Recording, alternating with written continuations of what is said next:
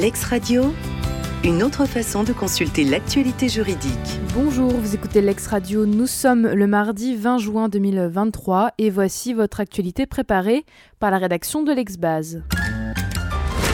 L'acceptation tacite d'un contrat ne peut être déduite d'une lettre adressée à une tierce personne. Rares sont les arrêts à admettre l'acceptation tacite et l'arrêt rendu le 24 mai dernier par la Chambre commerciale n'y fait pas exception. En l'espèce, le propriétaire d'une gare de fret avait conclu un contrat de bail avec une autre société, étant précisé que la gare était également occupée par trois autres sociétés. Ces dernières ainsi que le propriétaire avaient conclu un contrat avec une société, lequel portait sur la surveillance des locaux. La société de surveillance, demeurant impayée, a demandé à la société locataire, qui n'avait pas conclu de contrat avec elle, le paiement des sommes.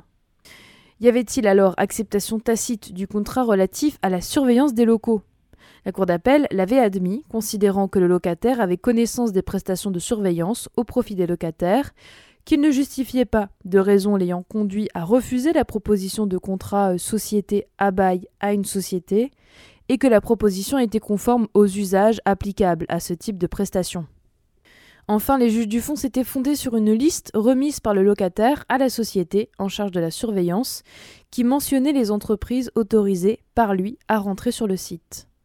L'arrêt est cassé au visa de l'ancien article 1134, mais la solution aurait été la même sous l'empire de l'actuel article 1113 du Code civil, qui n'a fait que reprendre les solutions dégagées par la jurisprudence antérieure.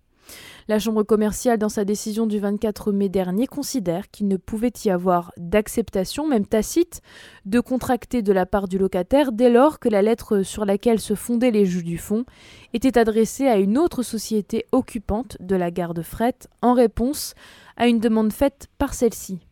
Ce faisant, faute de manifestation claire et non équivoque de contracter, point d'acceptation tacite. La Cour de cassation ne renvoie pas la QPC portant sur l'article L 1134-5 alinéa 1er du Code du travail. Un cheminot de nationalité marocaine était soumis à un régime statutaire particulier. Estimant avoir été victime d'une discrimination en raison de sa nationalité, caractérisée notamment par une différence de traitement par rapport à d'autres agents, tant en ce qui a trait au déroulement de carrière qu'au régime de retraite qui lui a été appliqué, le salarié a saisi la juridiction prud'homale d'une action en indemnisation des préjudices résultant de la discrimination alléguée. Le Conseil de prud'homme déclare son action irrecevable comme étant prescrite. La Cour d'appel confirme le jugement et à l'occasion euh, d'un pourvoi qu'il forme contre l'arrêt d'appel, le salarié a demandé de renvoyer au Conseil constitutionnel trois QPC, dont la première était ainsi rédigée.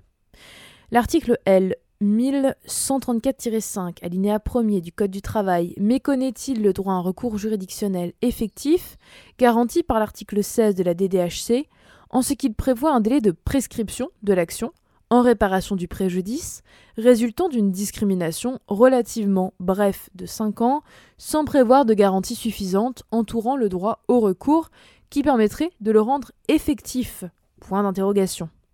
Et ensuite, L'article en question méconnaît-il le principe de non-discrimination au travail, garanti par l'alinéa 5 du préambule de la Constitution, qui implique que les règles relatives à la prescription de l'action d'un salarié en réparation du préjudice résultant d'une discrimination soient entourées des garanties nécessaires afin qu'il soit effectivement protégé et indemnisé, en ce qu'il prévoit un délai de prescription de l'action en réparation du préjudice résultant d'une discrimination relativement bref de 5 ans sans prévoir de garantie suffisante entourant le droit au recours qui permettrait de rendre effective la protection des salariés contre le principe de non-discrimination. Et dans sa décision du 7 juin dernier, la Chambre sociale refuse de renvoyer au Conseil constitutionnel la QPC.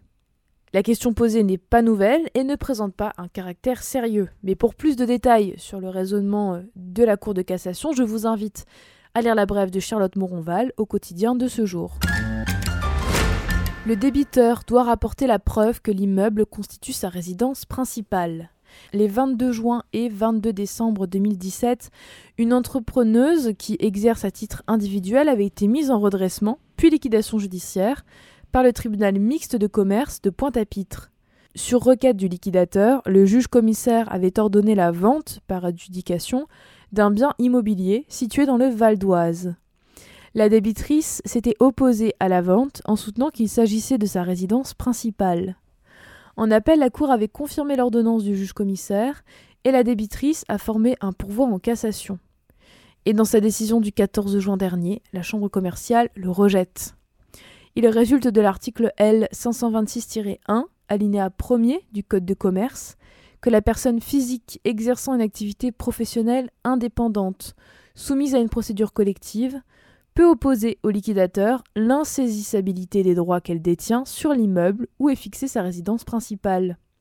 Il incombe au débiteur qui se prévaut de l'insaisissabilité des droits qu'il détient sur l'immeuble où est fixée sa résidence principale, de rapporter la preuve qu'à la date du jugement d'ouverture de la procédure, les biens dont la vente est requise par le liquidateur constituaient sa résidence principale ne peut être qualifié de terrain à bâtir une bande de terrain détachée de la parcelle expropriée située en zone inondable.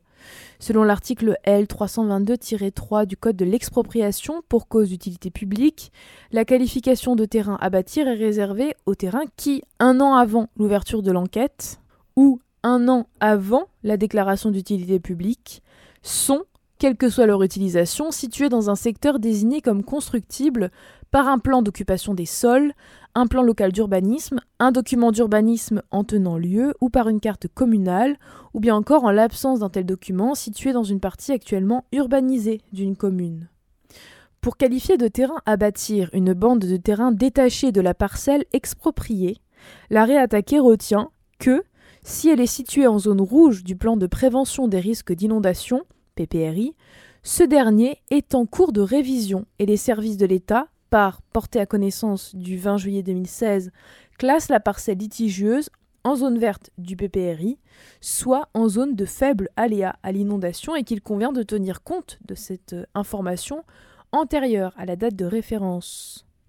En statuant ainsi, alors que le projet de révision du plan de prévention des risques naturels porté à la connaissance de la métropole n'avait pas eu pour effet de modifier la teneur du plan de prévention des risques naturels approuvé, classant la parcelle expropriée en zone inconstructible, qui seule était annexée au plan local d'urbanisme, la Cour d'appel a violé les textes en question, selon la troisième chambre civile dans sa décision du 8 juin dernier. L'ex-radio, une autre façon de consulter l'actualité juridique.